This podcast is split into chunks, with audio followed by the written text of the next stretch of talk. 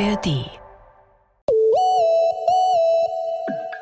Wenig Schlaf, volle Windeln, aber auch ganz viel Liebe. Für viele Menschen gehören Kinder zum Lebensglück dazu.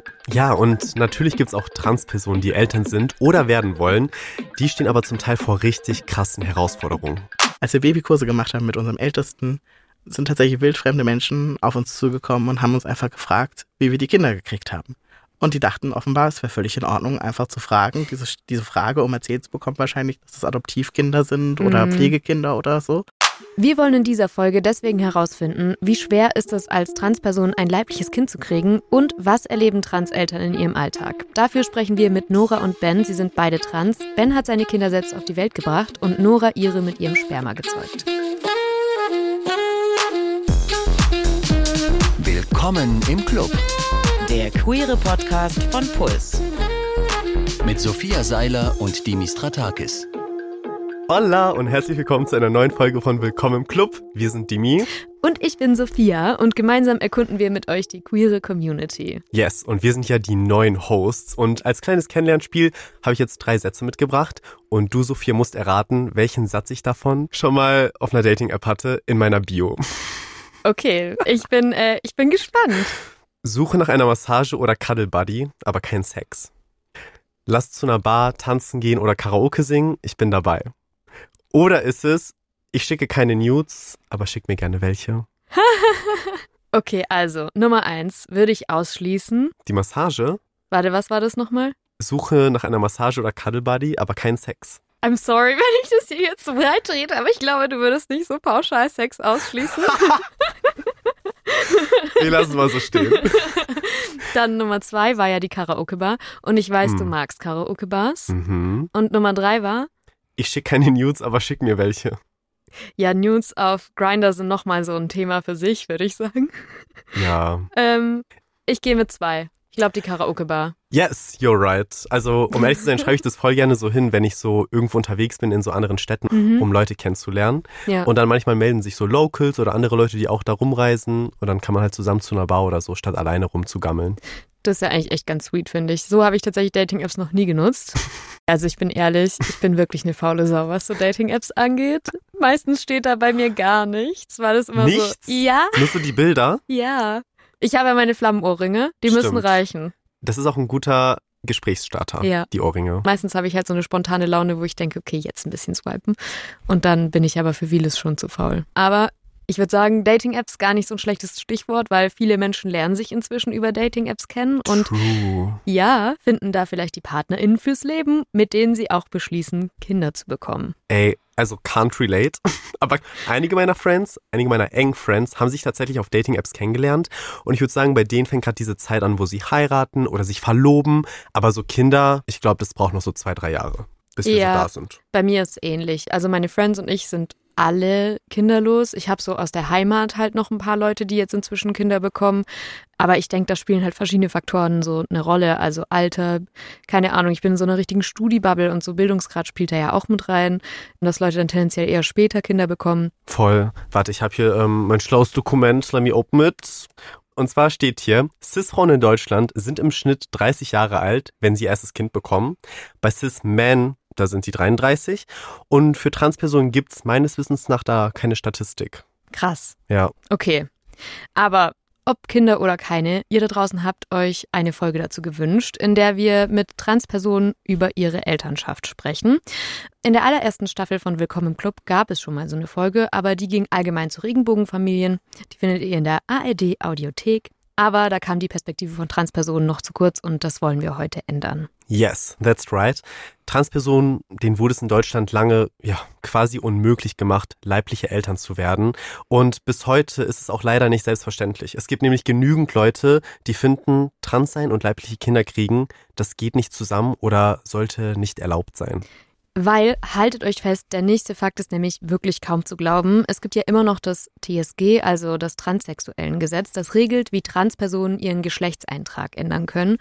Und bis 2011 stand da drin, dass Transpersonen, die es in Anspruch nehmen wollen, also die ihren Geschlechtseintrag ändern lassen wollen, sich sterilisieren lassen mussten. Das muss man sich mal geben. Man war also gezwungen, sich unfruchtbar machen zu lassen. Das ist so krass und das Ganze ist halt circa zehn Jahre her.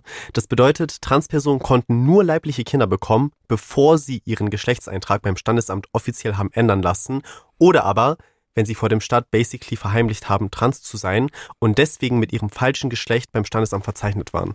Finde ich schon heftig. Aber umso schöner, dass sich da inzwischen ein bisschen was getan hat und dass wir heute so coole Gästinnen und Eltern hier haben, die uns von ihrem Weg zur Trans-Elternschaft erzählen. Yes, wir freuen uns riesig, denn mit uns im Studio sitzt Ben und per Leitung ist uns Nora zugeschaltet. Beide sind trans und haben leibliche Kinder. Hello und herzlich willkommen. Richtig nice, dass ihr mit am Stüssel seid. Hi, ich bin Ben und ich freue mich sehr, hier zu sein. Hi, ich bin Nora. Vielen Dank für die Einladung. Vielen Dank erstmal, dass ihr zum Teil so weit hergereist seid und euch die Zeit nehmt. Für uns ist es natürlich nicht selbstverständlich, erst recht nicht, wenn man eine Familie hat und Kinderbetreuung organisieren muss. Ja, beginnen wir doch mal mit einer kleinen Vorstellung. Wie alt seid ihr? Wie viele Kinder habt ihr? Und in welcher Familienkonstellation lebt ihr denn? Ben, wie ist es bei dir? Also ich bin über 40 Jahre alt, sehe aber sehr viel jünger aus. Und ich bin verheiratet mit einem Cis-Mann und wir haben zwei Kinder, die zwei und vier Jahre alt sind. Cute. Nora, wie ist es bei dir? Ich bin 39 Jahre alt, bin mit einer Cis-Frau verheiratet, der Mutter meiner Tochter oder unserer Tochter. Cool, dass ihr da seid. Yes, und wir werden ja gleich noch mehr zu eurer Elternschaft erfahren. Aber bevor wir euch jetzt mit Fragen löchern, noch der Hinweis für euch da draußen, dass wir natürlich mit Ben und Nora geklärt haben, worüber wir heute sprechen, was für Fragen wir stellen werden. Das heißt, wir haben heute die Erlaubnis, sehr private Fragen zu stellen, weil Elternschaft bzw. der Kinderwunsch, aber auch das Transsein sind super persönliche Themen, zu denen man nicht einfach so ungefragt super intime Fragen stellen sollte, egal wie neugierig man ist. Heute sind wir bei einem Space, wo alles abgeklärt ist und natürlich gilt auch für euch, Nora und Ben, wenn euch eine Frage zu persönlich ist oder so, ihr könnt sie jederzeit skippen und ihr beantwortet wirklich nur das, womit ihr euch wohlfühlt. Manche Menschen wissen ja schon ganz früh, dass sie Safe-Kinder wollen, andere nie. Ich bin ehrlich gesagt noch unsicher und habe noch gar nicht so ein eindeutiges Gefühl dazu. Wie war das bei dir, Ben? Wolltest du schon immer Kinder haben? Ähm, schwierig zu beantworten, die Frage. Also ich äh, hatte es immer als offene Möglichkeit in meinem Hinterkopf. Äh, mein grober Plan war, ich kümmere mich jetzt erstmal um meine Ausbildung und den Einstieg in mein eigenes Leben mhm. und dann mal gucken und dachte eigentlich, ja, also wenn dann so im Alter zwischen 30 und 35 wahrscheinlich, sollte ich mir darüber nochmal genau konkret Gedanken machen. Und dann lief das lange so als ein vielleicht irgendwie mit. Und dann war es tatsächlich so, dass ich mit 30 mit ähm, einer Partnerin zusammen war. Wir haben nach außen hin quasi oder auch im Selbstverständnis damals eine lesbische Beziehung geführt. Das war nämlich noch vor meiner Transition. Und sie hatte dann einen starken Kinderwunsch tatsächlich. Und so habe ich mich dann angefangen, konkreter auch äh, mit der Frage zu beschäftigen. Mhm. Und ähm, tatsächlich waren wir auch am Anfang meiner Transition noch zusammen. Das heißt, also ich kenne auch die Perspektive mit den Gedanken über, wie kriegen wir jetzt Kindern aus verschiedenen ja, biologischen Konstellationen tatsächlich auch, dass ich ganz, ganz konkret dachte, ja, jetzt ist der richtige Zeitpunkt. Mit diesem Menschen möchte ich gerne Kinder kriegen, unbedingt das ist mir tatsächlich erst später passiert, als ich meinen jetzigen Mann kennengelernt habe und wir halt äh, uns schon ein paar Monate gekannt haben. Mhm. Und äh, dann hatte ich tatsächlich sowieso einen Aha-Moment oder so einen besonderen Moment, die irgendwie die Wolken klären sich oder so. Ja, das fühlt sich richtig an. Das wäre mein Traum mit ihm zusammen. Und dann war der Kinderwunsch da. Ganz, Krass. Ganz konkret. Ach, ich finde das irgendwie so süß zu hören, weil ich glaube, es muss einfach matchen und das ist so ein inneres Gefühl, was man kriegt. Irgendwie so eine Sicherheit auch von der Person. Bei mir ist es jetzt so, ich hatte noch nie einen Kinderwunsch und der ist auch gar nicht gerade da. Und gerade bin ich auch voll fein damit, mit dem Gedanken, einfach ein Gankel zu sein. Also so der schwule Onkel für die Kids, wenn meine Schwester mal welche hat oder meine Friends oder so. Aber auf der anderen Seite denke ich mir auch so, wenn wirklich die richtige Person da ist, Sag niemals nie, I'm ready for it. Aber wie war es denn bei dir, Nora, als du gecheckt hast, dass du trans bist? Also, welchen Einfluss hatte das auf deinen Kinderwunsch damals? Ich glaube tatsächlich anfangs gar nicht mal so sehr. Der Kinderwunsch war tatsächlich noch vor der Realisierung da oder vor dem Eingeständnis, wer ich bin. Ich habe sehr lange versucht, sozusagen meine Transidentität ähm, hinten anzustellen, die irgendwie wegzudrängen und gar nicht so sehr darüber nachzudenken. Ähm, für mich war immer klar, ich möchte gerne Familie haben, ich möchte sesshaft sein, sage ich jetzt mal, und irgendwann halt auch gerne Kinder haben. Meine Frau und ich sehr lange in einer augenscheinlich heteronormativen Beziehung gelebt, also ganz normal Mann-Frau-Schema, wie man so kennt. Und als dann irgendwann mal feststand, dass eine Transition bei mir ansteht, dann war auf einmal dieser Kinderwunsch da oder präsenter in mir, weil ich gewusst habe, sobald ich diese medizinische Transition anfange, sobald ich diese Hormontherapie beginne, dann war es das. Dann mache ich da einen Cut und dann war es das mit dem Kinderwunsch. Das heißt, bei mir war es so, erst musste dieser Kinderwunsch erfüllt sein, bevor ich überhaupt anfangen kann, über eine Transition nachzudenken. Also ja, also Henne-Ei-Problem. Also eigentlich war die Transidentität schon immer da, aber hinten angestellt und irgendwie ist dann dieser Kinderwunsch vorne hingerückt und wurde dann quasi zur Voraussetzung, damit ich überhaupt beginnen kann, ich selbst zu sein. Tatsächlich war es bei mir eher etwas andersherum. Ich hatte ja gesagt, dass ich lange Zeit diesen Kinderwunsch so im Hinterkopf eventuell hatte mit Fragezeichen und erst als ich transitioniert bin, bin ich so bei mir selber angekommen und erst dann habe ich äh, tatsächlich Sicherheit verspürt in mir selber, in meinem Leben und ähm, mich gut gefühlt, so dass ich das Gefühl hatte, jetzt bin ich bereit, tatsächlich auch für jemand anderen sorgen zu können, äh, auf eine gute Art und Weise. Und wenn ich nicht transitioniert wäre, weiß ich nicht, ob das jemals zu diesem Punkt gekommen wäre tatsächlich. Ja, spannend. Beide zwei völlig unterschiedliche Perspektiven. Danke euch. Der Kinderwunsch war dann irgendwie irgendwann da und auch eine Partnerin beziehungsweise ein Partner, mit der beziehungsweise mit dem ihr gemeinsam eine Familie gründen wolltet. An der Stelle sollten wir aber, glaube ich, noch mal kurz klären, welche Möglichkeiten Transpersonen haben, leibliche Kinder zu bekommen. Yes, denn für Transpersonen mit Kinderwunsch, die geschlechtsangleichende medizinische Maßnahmen planen, also zum Beispiel die geschlechtsangleichende OPs oder die Hormonbehandlung, gibt es die Möglichkeit, Samen oder Eizellen zu entnehmen. Das kostet halt bei Spermien mindestens mehrere hundert Euro und bei Eizellen sogar mehrere tausend. Ist also ziemlich kostspielig, das Ganze, und deswegen natürlich auch nicht für alle Menschen zugänglich. Voll. Seit Sommer 2021 ist es tatsächlich so, dass das Ganze manchmal von gesetzlichen Krankenversicherungen übernommen wird. Aber let's be real, erstens, darauf kann man sich nicht verlassen. Und zweitens, es ist einfach so ein bürokratischer Akt. Also es ist einfach krass viel Papierkram. Für Transmänner und nicht-binäre Menschen ist Schwangerschaft eine weitere Möglichkeit, leibliche Kinder zu bekommen. Das geht aber nur, wenn sie alle notwendigen Organe, wie zum Beispiel Eierstöcke, haben. Außerdem sollten sie in der Zeit kein Testosteron nehmen, also das männliche Sexualhormon. Yes. Und ähnliches gilt auch für Transfrauen oder nicht-binäre Menschen mit Penis bzw. Hoden. Wenn sie keine Östrogene, also weibliche Sexualhormone nehmen oder diese kurzzeitig absetzen, können sie mit ihren Spermien ein Baby zeugen. Für welchen Weg hast du dich denn jetzt entschieden, Ben? Ja, wie ich ähm, schon erwähnt habe, war es ja so, dass ich am Anfang tatsächlich meiner Transition mit einer Frau zusammen war. Da hätten wir halt überlegt, dass wir tatsächlich mit, äh, mit Spermaspende Kinder bekommen. Da war dann noch die Frage halt eben sie oder ich.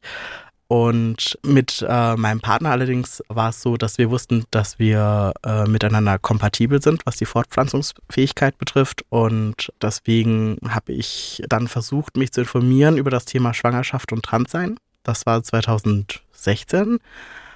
Und das war richtig schwierig, damals überhaupt an Informationen dran zu kommen. Mhm. Die meisten Ratgeber, Broschüren oder auch viele Ärzte, die mit dem Trans-Thema etwas zu tun haben, haben damals irgendwie noch propagiert, dass Testosteron dauerhaft unfruchtbar machen würde.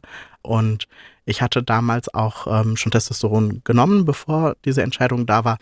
Und so habe ich mich dafür entschlossen, das abzusetzen und selber Kinder zu kriegen und hatte einfach das wahnsinnige Glück, dass mein Mann zufällig aus einem kleinen Land eigentlich kommt ursprünglich, in dem die LGBTIQ-Community halt eben überschaubar ist und er zufällig jemanden kannte, der auch in die Öffentlichkeit damit gegangen war, dass er als Mann nach der Transition Kinder bekommen hat. Und konnte mich mit der Person verknüpfen und ich konnte, nachdem ich Wochen und Monate lang versucht hatte, jemanden zu finden, der mir Informationen geben könnte, der das vielleicht selber schon gemacht hatte und in Deutschland nicht fündig geworden war, konnte ich zum Glück dann mit jemandem sprechen und einfach mal alle meine Fragen, meine Unsicherheiten ansprechen und hören, wie es tatsächlich ist und welche Erfahrungen dieser Mensch halt gemacht hat tatsächlich.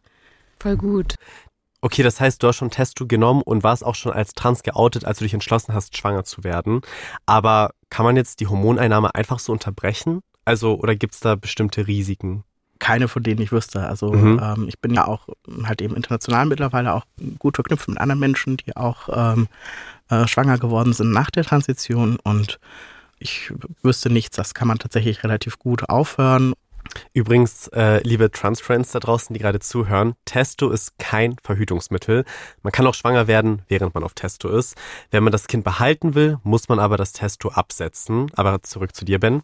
Äh, der Körper verändert sich ja, wenn man Testo nimmt. Also die Stimme wird tiefer, man wird haariger, die Körperform verändert sich. Was waren bei dir jetzt die Folgen davon, dass du, als du das Testo abgesetzt hast?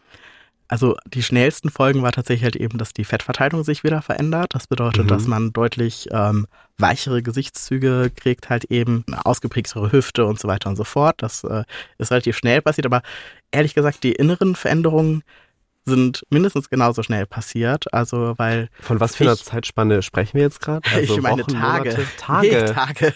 Stunden. Ah, wow. Stunden, Stunden, Tage. Nee, Quatsch, also sowas wie 48 Stunden und so weiter und okay. so fort. Okay. Weil das Testosteron gilt tatsächlich innerhalb von zwei Tagen äh, geht eigentlich der Testosteronspiegel fast wieder schon auf das basale Niveau runter. Krass. Und innerhalb von zwei Wochen ist eigentlich in der Regel nichts mehr nachzuweisen davon. Und das heißt, bei jemandem, bei dem das eine große Auswirkung hat auf auch das äh, Gefühlsleben, also wie Gefühle verarbeitet werden, einfach biologisch vom Körper, hat das eventuell sehr schnell eine starke Veränderung tatsächlich. Und äh, bei mir ist es so, dass ich relativ sensibel auf Sexualhormone reagiere. Ähm, sowohl halt eben beim Anfang von Testosteron als auch beim Aufhören von Testosteron, als auch der Wechsel innerhalb der Periode, wenn man dann halt eben in dem Periodensystem quasi drin ist. Ich meine jetzt nicht die Chemie, sondern halt eben, dass man einmal pro Monat menstruiert und einen Eisprung hat.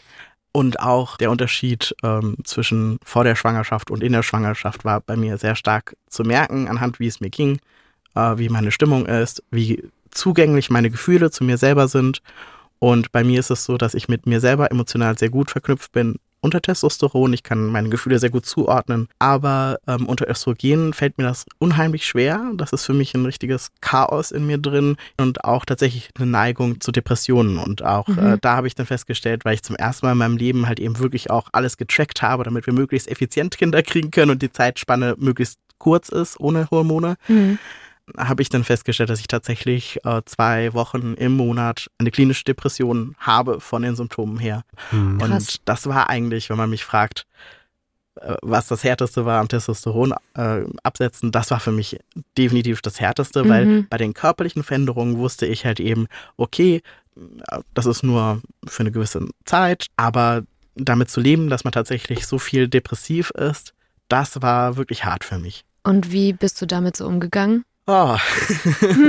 also es war sehr schwierig. Ich konnte nicht regulär 40 mm, Stunden pro Woche arbeiten. Was es für mich einfacher gemacht hat, das zu ertragen, war auf jeden Fall, dass ich wusste, dass es das wert ist. Also diese Opfer zu bringen, weil ich, ich mhm. wollte gerne unbedingt Kinder kriegen. So. Mhm. Krass. An dieser Stelle kurz, Nora, wir haben dich nicht vergessen. Wir hören dazu auch noch deine Perspektive später. Ich möchte an der Stelle kurz nochmal auf einen Punkt eingehen, den Ben gerade eben schon angesprochen hat, nämlich auf die körperlichen Veränderungen, weil das natürlich ähm, in der Transition nochmal eine riesige Rolle spielen kann. Körperdysphorie ist ja für viele Transpersonen ein Thema, das einfach mit sehr viel Leidensdruck verknüpft ist. Leidensdruck, den man empfindet, wenn man sich ähm, zum Beispiel als Mann identifiziert, aber noch Brüste hat oder so. Jetzt verändert sich bei einer Schwangerschaft der Körper aber krass. Ben, wie hast du die Körperveränderung empfunden mit der Schwangerschaft? Hat das bei dir irgendwie Dysphorie ausgelöst? Ich hatte vorher auch ein bisschen Sorge tatsächlich, aber mhm. ich habe die als total natürlich wahrgenommen, als es passt. Äh, äh, und ich war auch sehr dankbar dafür, dass ich meine Kinder in meinem Bauch tragen kann. Die Veränderungen von meinem Körper waren dann für mich besonders schwierig zu ertragen, wenn ich zum Beispiel Fotos von mir gesehen habe. Und das hat dann auch dazu geführt, dass ich leider, und da bin ich wirklich sehr, sehr traurig drüber, keine schönen Schwangerschaftsfotos habe, mhm. weil ich mich einfach mit mir selber nicht wohl genug gefühlt habe, um was zu initiieren. Und auch die Fotos, die es gibt, die zufällig entstanden sind, da mag ich mich gar nicht drauf ansehen, weil ich mir so fremd mhm. vorkomme. Also ich, ich erkenne mich da einfach kaum wieder. War das dann bei der zweiten Schwangerschaft anders? Nee, mhm. leider nicht. Also ich hatte mir dann ganz fest vorgenommen, Fotos zu machen, aber ich habe es dann auch nicht ja. geschafft. Bei so einer Schwangerschaft denken jetzt ja die meisten Leute an Frauen, aber das bist du ja nicht, Ben. Und wenn ich richtig informiert bin, hattest du vor deiner Schwangerschaft auch eine Mastektomie. Ich denke da immer auch an dieses bekannte Foto von dem schwangeren Transmann mit Bart. Der hat so ein Babyshooting gemacht und man sieht da halt seine Mastektomie-Narben. Ich weiß nicht, ob du weißt, über welches Foto ich gerade spreche. Es gibt mehrere, aber Okay, ich glaube, das ist so letztes Jahr voll viral gegangen. Auf jeden Fall schwankten da die Reaktionen halt voll zwischen, mein Gott, wie wunderschön und das geht halt gar nicht. Welche Reaktion hast du zum Beispiel im Geburtsvorbereitungskurs oder auch bei GynäkologInnen gemacht? Oder auch sonst so im Alltag?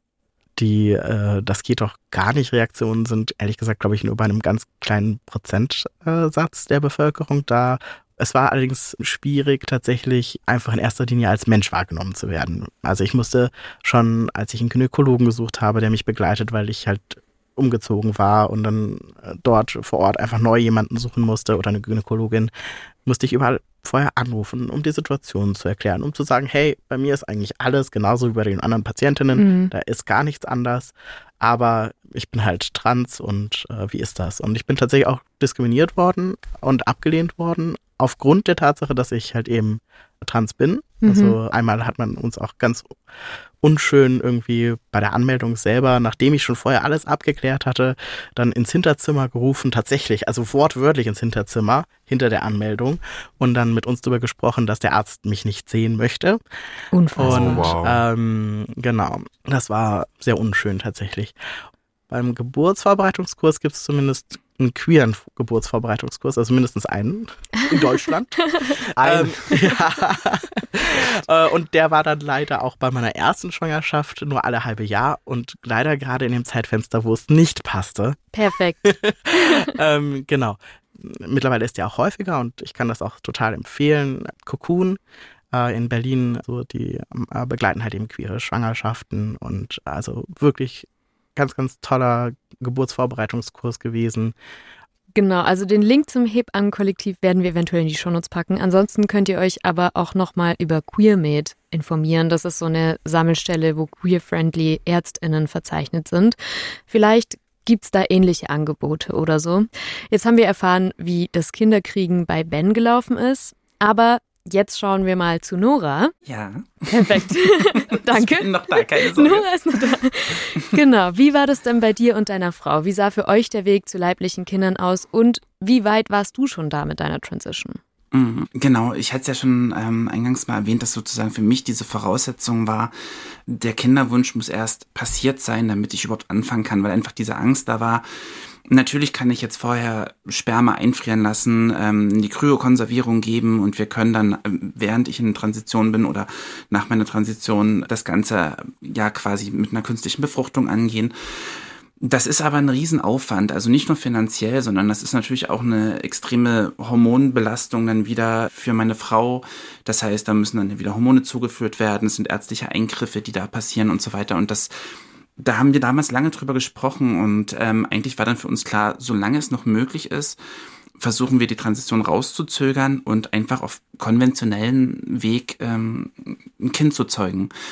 Und ähm, als dann für uns beide so der Zeitpunkt feststand und wir gesagt haben, ja, jetzt fühlen wir uns wohl damit, das ist jetzt ein, geeigneter Zeitpunkt für uns, um Eltern zu werden, sind wir das angegangen und sind dann auch relativ schnell erfolgreich tatsächlich damit gewesen.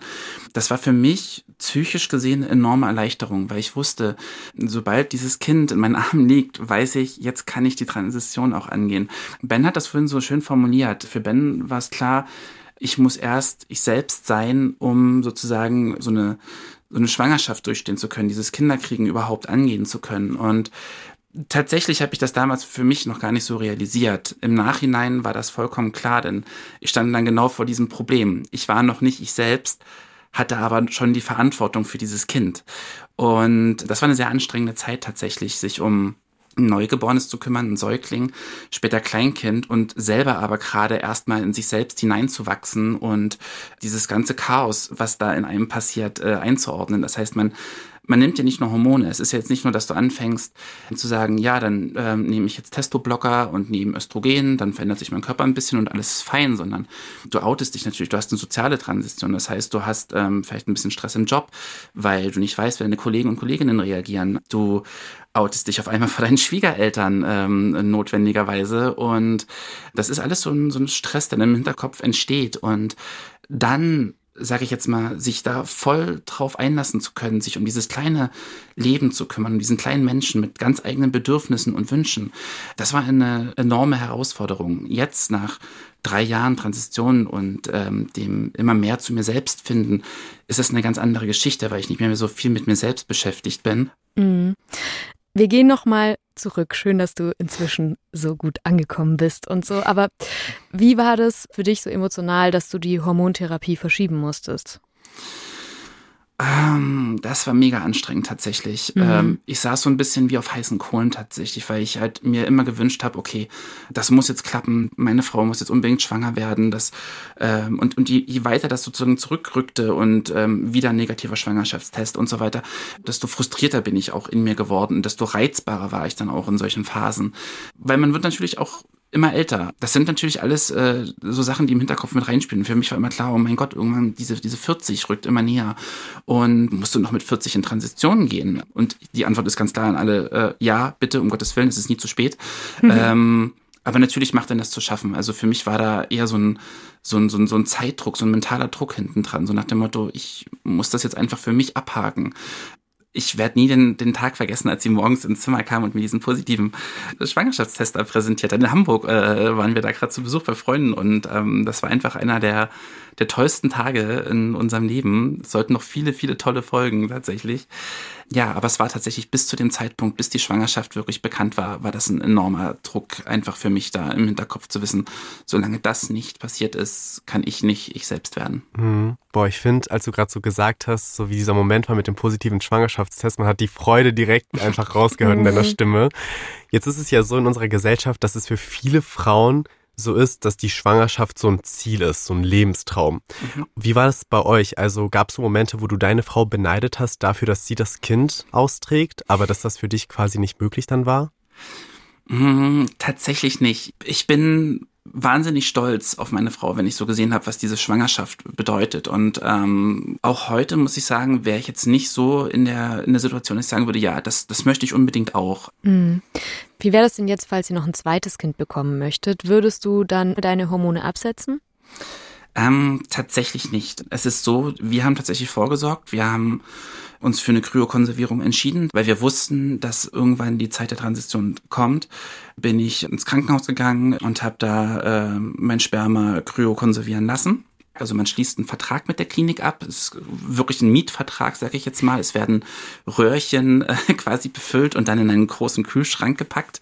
Und diesen Platz mietet man dann tatsächlich. Also es gibt dann eine Jahresgebühr. Und wir wollen uns unbedingt diese Möglichkeit offen halten für ein zweites Kind. Und ähm, wir wussten halt, ich werde die Hormone nicht nochmal absetzen. Das ist, das wäre für mich Horror. Also das mhm. ist für mhm. mich wirklich eine Angstvorstellung. Auf Testosteron, ich habe das immer so ein bisschen mein Wuthormon genannt. Als ich mich noch männlich präsentiert habe, da war alles ganz einfach. Ich konnte jede negative Emotion einfach hinter Wut verstecken. War auch, mir war auch gar nichts anderes bekannt. Seit ich aber sozusagen Östrogen dominiert bin, ist es nun mal so, ich bin viel mehr im Rein mit meinen Gefühlen, äh, habe viel besseren Zugang dazu und bin einfach authentischer. Und ähm, das wieder zu opfern, das wäre für mich der Horror tatsächlich. Also ich glaube, das wäre auch tatsächlich für meine Frau der Horror, das nochmal miterleben zu müssen. ja, ich lache gerade so, weil mein Mann äh, musste auch sehr leiden. Oh.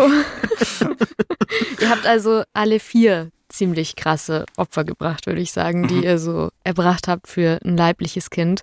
Warum seid ihr beide den Weg oder ja, letztendlich ja ihr vier den Weg trotzdem gegangen und habt nicht zum Beispiel Kinder adoptiert? Für uns war es klar, dass ähm, solange wir die Möglichkeit haben, ein leibliches Kind ähm, in die Welt setzen zu können, wollen wir das auch versuchen.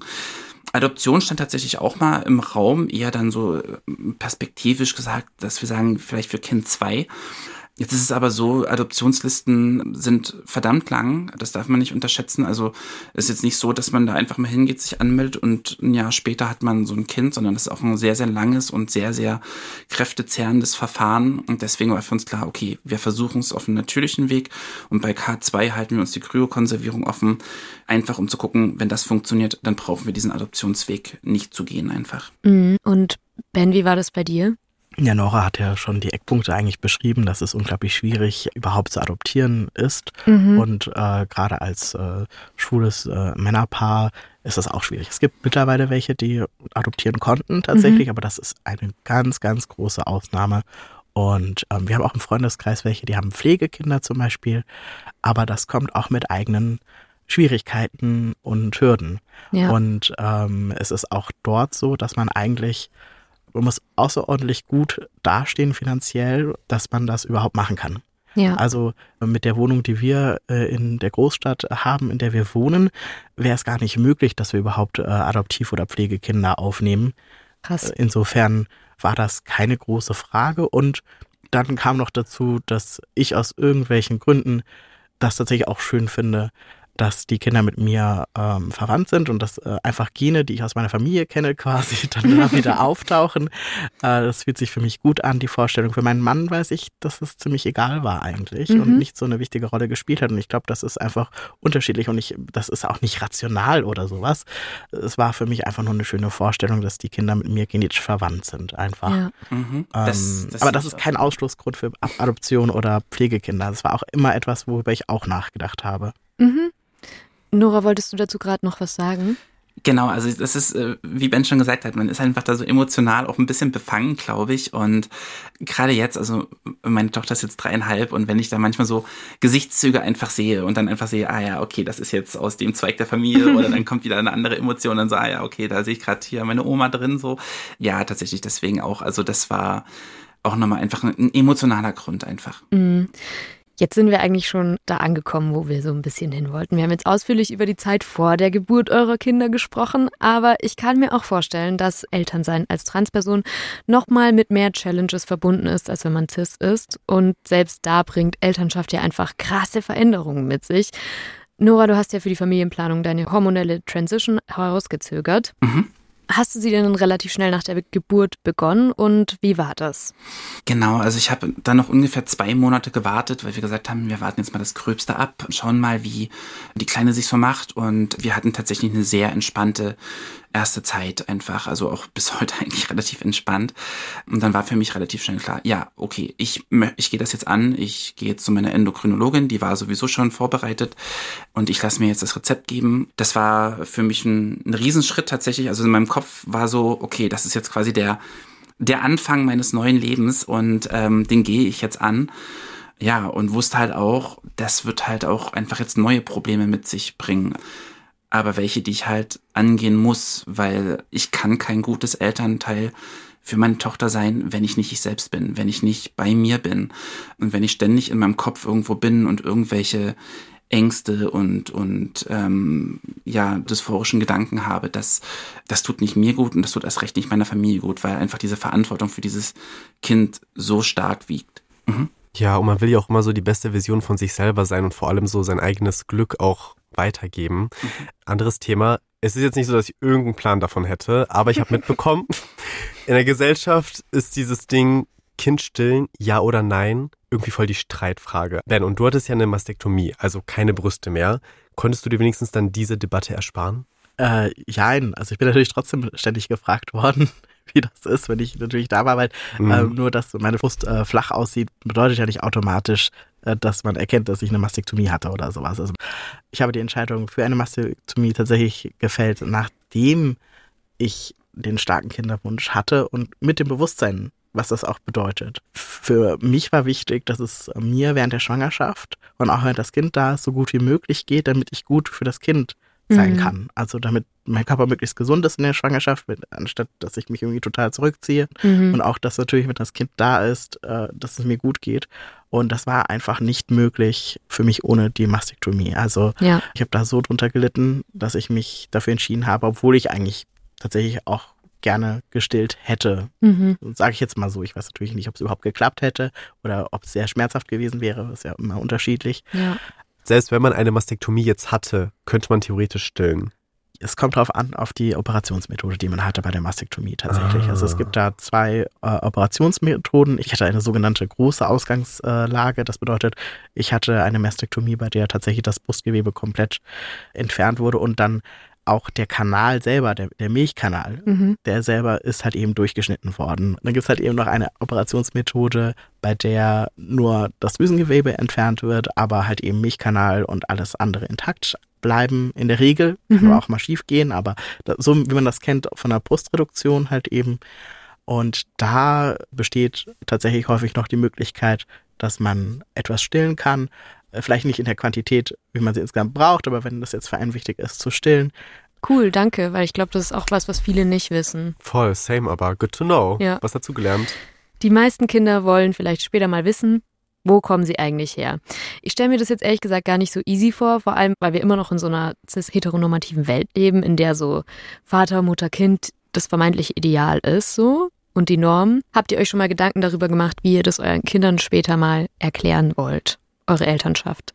Also bei mir ist es äh, relativ einfach, glaube ich, weil ich äh, erzähle halt meinen Kindern, dass sie aus meinem Bauch gekommen sind. Ja. Also die wissen einfach direkt, also haben sie schon häufig gehört, dass sie halt eben in meinem Bauch drin waren, bevor die geboren worden sind. Die sind halt auch noch so klein, dass jetzt dann auch nicht als Antwort kommt, äh, hey, aber das geht doch gar nicht oder das steht doch in den Büchern anders drin oder irgendwas anderes. Es ist ja alles logisch nachvollziehbar. Deswegen ist es, ja. finde ja. ich, eigentlich nicht schwierig zu erklären. Aber trotzdem ist es etwas, was uns von Anbeginn begleitet hat, weil als wir Babykurse gemacht haben mit unserem Ältesten, sind tatsächlich wildfremde Menschen auf uns zugekommen und haben uns einfach gefragt, wie wir die Kinder gekriegt haben. Weil die haben natürlich gesehen, ah, hier ist ein schwules Paar und die dachten offenbar, es wäre völlig in Ordnung, einfach zu fragen. Diese, diese Frage, um erzählt zu bekommen, wahrscheinlich, dass es Adoptivkinder sind oder mhm. Pflegekinder oder so. Genau, weil ich finde das eine ziemlich intime Frage. Gerade bei uns müsste ich ihnen halt eben sagen, nie, wir hatten Sex. Also, und was machst du so im Bett mit deinem Partner? Machst du auch manchmal Kinder? Also, das fühlt sich einfach nicht gut an. Ähm, ich verstehe auch, dass man Interesse daran hat, wie, äh, woher Kinder kommen oder, oder und so weiter und so fort, aber vielleicht auch ist es nicht die beste Frage, die man stellt, nachdem man sich einmal getroffen hat mhm. oder nachdem man drei Wochen zusammen im gleichen Kurs gewesen ist. Wie geht ihr mit dem Thema um oder wollt zukünftig umgehen mit dem Thema, Nora? unsere Tochter hat das ja mitbekommen, dass sie halt zwei Mütter hat sozusagen und ähm, kam dann auch irgendwann mal aus der Kita mit der Frage heim, habe ich denn einen Papa? Wo ist denn mein Papa? Und wir sind jetzt noch nicht so auf dem Stand, dass ich sage, jo, also ne, technisch, ich erkläre dir jetzt mal was, sondern äh, es ist halt einfach so, dass wir jetzt gerade sagen, nö, du hast halt keinen Papa, aber du hast halt eine Mama und du hast eine Mutti. Also das sind bei uns ganz klar, meine Frau ist die Mama, ich bin die Mutti. Und dann ist das für sie völlig okay. Das ist so, wie Ben sagt. Also in dem Alter, dann nehmen das Kinder meistens so hin. Klar, kommen mal diese Warum-Fragen, warum ist das so? Aber die hinterfragen noch nicht. Da ist noch, die, mhm. noch nicht so mhm. eine Skepsis da, sondern du bist ja das Elternteil. Und ähm, wir versuchen da aber auch schon so ein bisschen vorzuarbeiten. Wir haben einen schönen Zugang bei uns äh, in der Ecke zu einer Bibliothek, die auf kleine Familien und queere Familien spezialisiert ist. Mhm. Und die haben sehr, sehr viele auf Diversität wertlegende Kinderbücher für jedes Alter. Und auch darin werden zum Beispiel alternative Familienkonstellationen aufgefasst. Und ähm, es gibt Bücher über Körper, ähm, wo auch zum Beispiel Trans Transkörper dargestellt werden oder ähm, behinderte Körper und so weiter, dass einfach auch schon unsere Tochter lernt, es gibt nun mal verschiedene Menschen und Quantität ist kein Ausdruck von Normalität. Das versuchen wir ihr mitzugeben. Es wird wahrscheinlich dann so, wenn sie dann ein bisschen älter wird und gerade wenn es in Richtung Pubertät geht, wird das, glaube ich, nochmal ein bisschen spannenderes Thema dann tatsächlich. Ja, das kann ich mir vorstellen. Aber schön, dass das Aufklärungsangebot jetzt inzwischen da ist und dass ihr damit so gut umgeht. Du meintest gerade eben, Nora, ihr nennt euch Mutti und Mama.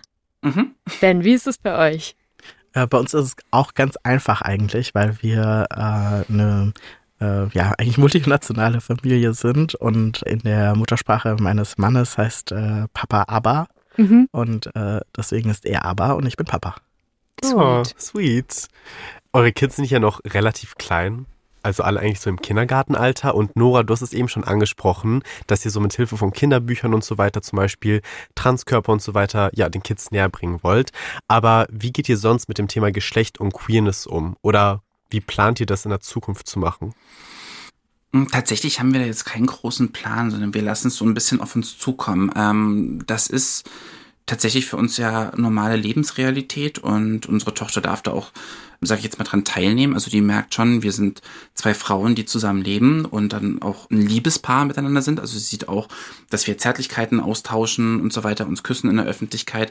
Und natürlich nimmt sie wahr, dass das auch, dass das andere Frauen miteinander nicht machen, die auf dem Spielplatz da ihre Kinder betreuen. Aber es wird jetzt nicht explizit von uns hervorgehoben, tatsächlich. Also für unsere Tochter, glaube ich, ist es jetzt gerade noch nicht so das Thema und für uns tatsächlich auch noch nicht. Ich glaube, wir lassen es so ein bisschen auf uns zukommen, ob es tatsächlich für sie irgendwann mal ein Problem sein könnte oder zumindest eine Frage. Also wir hoffen nicht, dass es ein Problem wird, sondern dass sie einfach, wenn sie irgendwann mal feststellt, sie hat da Redebedarf, dass sie auf uns, auf uns zukommt. Und das ist eigentlich so der einzige Plan, den wir immer haben.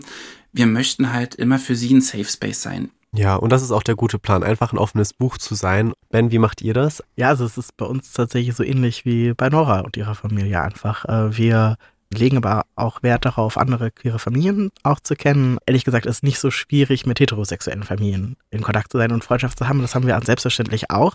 Ich finde aber beim Thema Kinderbücher, also wir haben auch ein paar Kinderbücher in die Richtung, aber was mir ein bisschen fehlt, sind einfach Kinderbücher, die alltägliche Dinge wie aufs Töpfchen gehen, krank sein, in den Urlaub fahren oder sowas zeigen und mhm. dabei diverse Familienkonstellationen zeigen. Also ganz normal einfach so als Randthema vorkommt. Nicht als Thema eigentlich, sondern ja. es kommt einfach vor. Ich finde es also krass, weil solche Bücher haben ja so einen großen Einfluss. Also ich weiß nicht, wie es bei euch ist, aber ich habe, ich sag immer so aus Joke, dass meine Mama mich zur Feministin gemacht hat, weil sie mir so ein, ich glaube ehrlich gesagt aus Versehen so ein feministisches Kinderbuch geschenkt hat. Das heißt, also, hat sie gut gemacht. Das heißt so Prinzessin Pfiffigunde und da ist sie so die Prinzessin vorne drauf, wie sie Motorrad fährt und die soll verheiratet werden und dann will sie aber nicht heiraten. Also solche Bücher sind super wertvoll mhm. auf jeden Fall. Also, wir haben schon erfahren, für euch beide war es um einiges komplizierter, leibliche Kinder zu bekommen. Und on top ist es ja eh noch komplizierter, weil die rechtliche Lage für Transpersonen super tricky ist. Ja. Der Gesetzgeber sagt nämlich, Zitat, Mutter eines Kindes ist die Frau, die es geboren hat. Oder anders gesagt, wenn du also ein Kind auf die Welt bringst, dann bist du automatisch die Mutter unabhängig davon, welcher Geschlechtseintrag in deinem Pass steht. Transpersonen haben bislang keinen rechtlichen Anspruch darauf, dass das korrigiert wird. Ben, heißt es bei dir dann also, dass du offiziell als Mutter deiner Kinder giltst, obwohl du einen männlichen Personenstand hast? Also das heißt, dass du zum Beispiel in deiner Geburtsurkunde oder in deinem Reisepass stehen hast, dass dein Geschlecht männlich ist? Ja, also tatsächlich so in meiner eigenen Geburtsurkunde die nach der Transition ja regulär neu ausgestellt worden ist, stehe ich mit meinem männlichen Personenstand drin und mit dem Namen, unter dem mich auch alle Leute jetzt kennen. Und in der Geburtsurkunde meiner Kinder steht tatsächlich Mutter da als Beschreibung. Äh, was übrigens ganz interessant ist, weil äh, es gibt auch äh, schwule Elternpaare, äh, die mittlerweile in der Urkunde beide drinstehen und da steht Elternteil 1 und Elternteil 2. Da scheint das dann kein Problem zu sein. Ähm, aber ich stehe da als Mutter drin mit einem Namen, der so nie existiert hat, nämlich mein Geburtsvorname mit meinem angeheirateten Nachnamen und die Kombination What? gab es nie. Also es das heißt, dem Staat ist es lieber, eine fiktive Person in äh, da reinzuschreiben quasi, als eine Geburtsurkunde halt eben meinen Kindern zu geben, die tatsächlich die Lebensrealität äh, der Kinder und auch übrigens aller Beamte, die uns kontrollieren würde, ja. äh, entsprechen äh, halt eben. Und das äh, ist auch für uns tatsächlich äh, nicht so schön, weil wir, hatte ich ja schon erwähnt, äh, eine multinationale Familie sind. Und wir haben halt äh, tatsächlich die Hälfte der Familie meiner Kinder wohnt im Nicht-EU-Ausland. Und das äh, hat uns äh, irgendwie ein starkes Gefühl von Unsicherheit gegeben, weil wir einfach keine komplette Rechtssicherheit haben, wenn wir außerhalb der EU sind. Weil in der EU ist es noch so geregelt, dass äh, halt äh, Gerichtsbeschlüsse anderer EU-Länder anerkannt werden müssen. Da können wir zumindest sagen, hier, da ist der Gerichtsbeschluss vom Amtsgericht, der sagt, ich bin transitioniert, das heißt, ich bin diese Person, die da steht. Mhm. Und hier ist äh, mein jetziger Pass und ähm, da ist äh, die Geburtsurkunde meiner Kinder. Ihr könnt nachverfolgen, dass ich wirklich der Elternteil meiner Kinder bin. Aber im Nicht-EU-Ausland ist es so, dass es diese Rechtssicherheit nicht gibt. Die sind nicht dran gebunden andere Dokumente außer den Pass oder die Geburtsurkunde anzuerkennen. Und äh, da kann ich tatsächlich eigentlich nicht nachweisen, dass ich derjenige bin, der die eigen, also der meine eigenen Kinder ausgetragen hat. Und das ist halt eben schon mhm. äh, Hanebüchen. Und es war etwas, was mich auch während der Schwangerschaft der ersten sehr, sehr stark belastet hat, tatsächlich. Mhm. Und ich kenne sogar auch Menschen, die aufgrund äh, dieser Horrorvorstellung der psychischen Belastung, aufgrund der Be Geburtsurkunde und auch das misgendert zu werden, dann automatisch vom Staat ist. Man kriegt ja dann auch Briefe und alles, die alles mit dem Namen sind oder mit der Bezeichnung sind mhm. und so weiter und so fort. Die deswegen tatsächlich einen Kinderwunsch nicht erfüllen, quasi ihren eigenen Krass. Kinderwunsch, also für die das so belastend ist. Ja. Umso krasser finde ich, dass äh, erst Anfang April der Europäische Gerichtshof für Menschenrechte nach der Klage von zwei Paaren aus Berlin entschieden hat, dass die Persönlichkeitsrechte von Transpersonen dadurch nicht verletzt werden.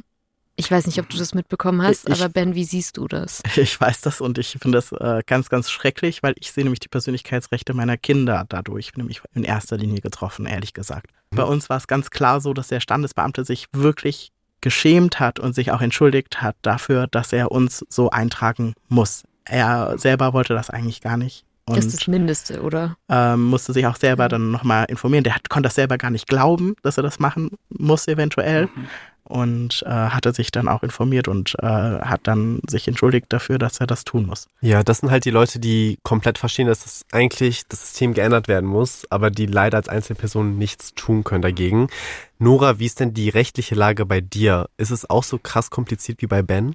Ja, es ist quasi genau das Gleiche. Also es geht schon bei der Heiratsurkunde los. Auch die darf nicht geändert werden. Also dadurch, dass ich zum Zeitpunkt der Eheschließung noch meinen alten Namen hatte, steht natürlich der auch da drin.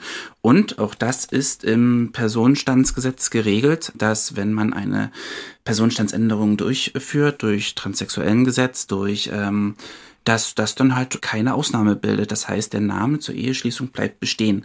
Und in der Geburtsurkunde genau das Gleiche. Also dadurch, dass zum Zeitpunkt der Geburt meiner Tochter ich halt noch nicht das Verfahren des TSG durchlaufen hatte, steht da halt einfach noch mein Dad-Name drin. Mhm. Und eigentlich könnte mir das völlig egal sein, weil wann braucht man mal diese Urkunden? Das wird dann, ganz schnell klar, wenn dann der Arbeitgeber und auch der Arbeitgeber des Partners solche Urkunden anfordert. Das heißt, zum Beispiel dem Arbeitgeber meiner Frau war es klar, dass meine Frau in einer gleichgeschlechtlichen Ehe lebt. Meinem Arbeitgeber war es aber bis zu dem Zeitpunkt, als unsere Eheurkunde angefordert wurde und die Geburtsurkunde unserer Tochter, nicht klar, dass ich eben nicht immer als Frau gelebt habe. Das ist mega unangenehm. Also genau durch diese Urkunden werden Transmenschen zwangsgeoutet und dadurch unweigerlich der Diskriminierung preisgegeben. Nora, jetzt nur, um es nochmal zu checken. Es heißt also, du bist zwar die Mama deines Kindes, aber offiziell als Ehemann und Vater verzeichnet beim Standesamt. Korrekt. Und welchen Weg gäbe es jetzt aber denn ja, jetzt für dich, dass du offiziell auch als Mutter anerkannt wirst? Gar keinen, tatsächlich. Also es ist, es ist, wie es ist. Rechtlich gesehen, laut TSG, laut Personenstandsgesetz und so weiter, ist das fest verankert. Es gibt im Moment äh, keine Chance, rechtlich dagegen vorzugehen. Alter, Bürokratie, Alter. Mhm. Ich würde an dieser Stelle vielleicht noch mal kurz ein bisschen zusammenfassen, weil wir haben jetzt wirklich irgendwie angefangen bei wie kann man Kinder bekommen, so dass es da verschiedene Möglichkeiten gibt, natürlich für Transpersonen genauso wie für Cis-Personen, aber dass natürlich die Hürden für Transpersonen nochmal ganz andere sind. Und da sind natürlich Diskriminierungserfahrungen einfach eine große Hürde.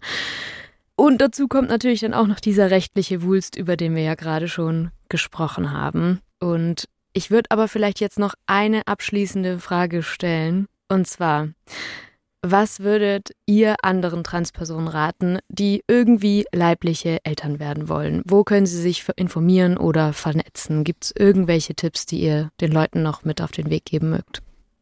Beim Thema Elternschaft und Trans kann man sich auf jeden Fall beim BVT informieren also Bundesverband Trans, äh, da gibt es eine AG Elternschaft, ähm, die sich damit beschäftigt, die sich auch viel mit der rechtlichen Situation auch schon beschäftigt hat und äh, die auf jeden Fall auch weiterleiten kann zu anderen ähm, ja, Informationsstandorten oder Familien, Regenbogenfamilienberatungsstellen oder so.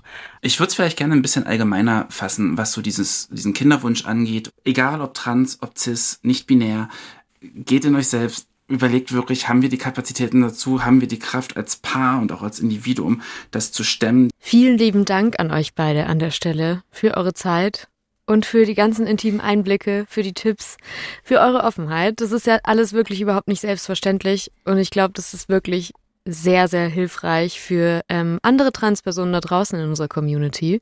Deshalb danke Voll, das hat auf jeden Fall voll gut getan, irgendwie eine ganz andere Perspektive heute zu hören. Schön, dass ihr beide da wart, Nora und Ben. Sehr gerne. Danke, dass ich hier sein durfte. Ja, vielen Dank euch auch.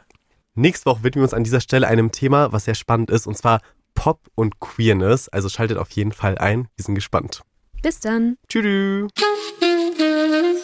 Redaktion Melina Seiler, Mila Hahner, Alex Reinsberg. Produktion Johanna Gutzig. Sounddesign Benedikt Wiesmeier, Enno Rangnick. Grafik Christopher Roos von Rosen, Max Fesel, Fabian Stoffers und Eva Barreuter. Puls. Ohren nochmal gespitzt. Es folgt wie immer ein Podcast-Tipp. Heute ist es süchtig nach alles. Ob Substanzen wie Kokain, Ecstasy, Verhaltenssüchte wie Glücksspiel und Shopping oder die natürlichste Droge der Welt, die Liebe. In Süchtig nach alles begibt sich Reporter Hubertus Koch auf eine Reise durch verschiedene Süchte. Denn sind wir nicht auch gesellschaftlich abhängig vom Auto, von Alkohol oder dem Smartphone?